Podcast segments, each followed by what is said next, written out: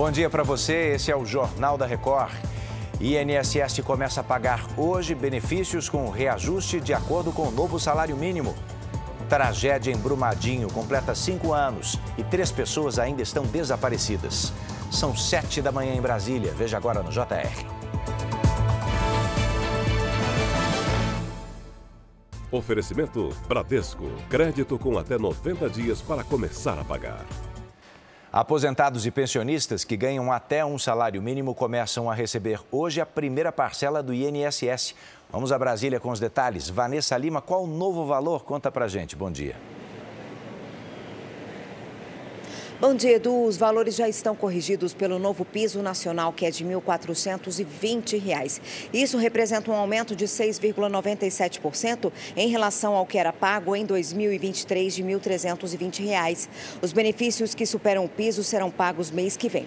Atualmente, 27 milhões de pessoas recebem até um salário mínimo e 12 milhões de pessoas ganham acima do piso nacional.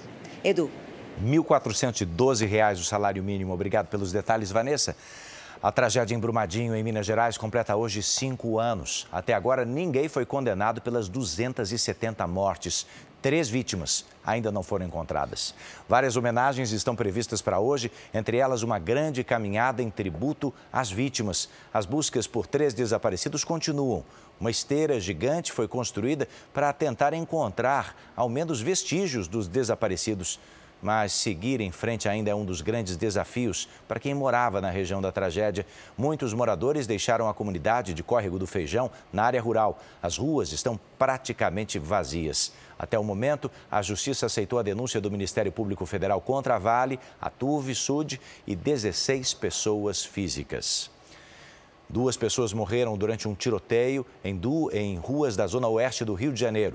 Traficantes e milicianos trocaram tiros e explodiram granadas, assustando os moradores. Maiara Decotê tem as informações. Oi, Maiara. Oi, Edu, bom dia para você. A polícia confirmou agora há pouco que os mortos são traficantes, mas um inocente também foi baleado.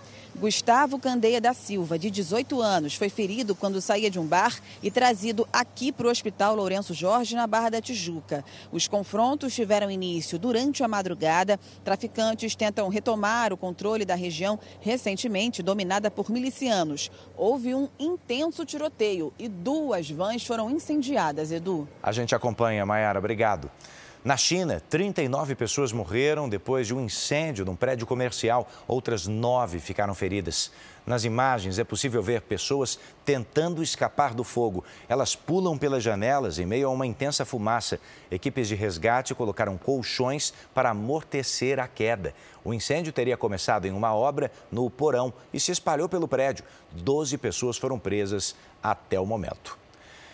De volta às notícias da sua região, outras informações no Fala Brasil, ao vivo às 8h40 da manhã. Então, bora para a próxima.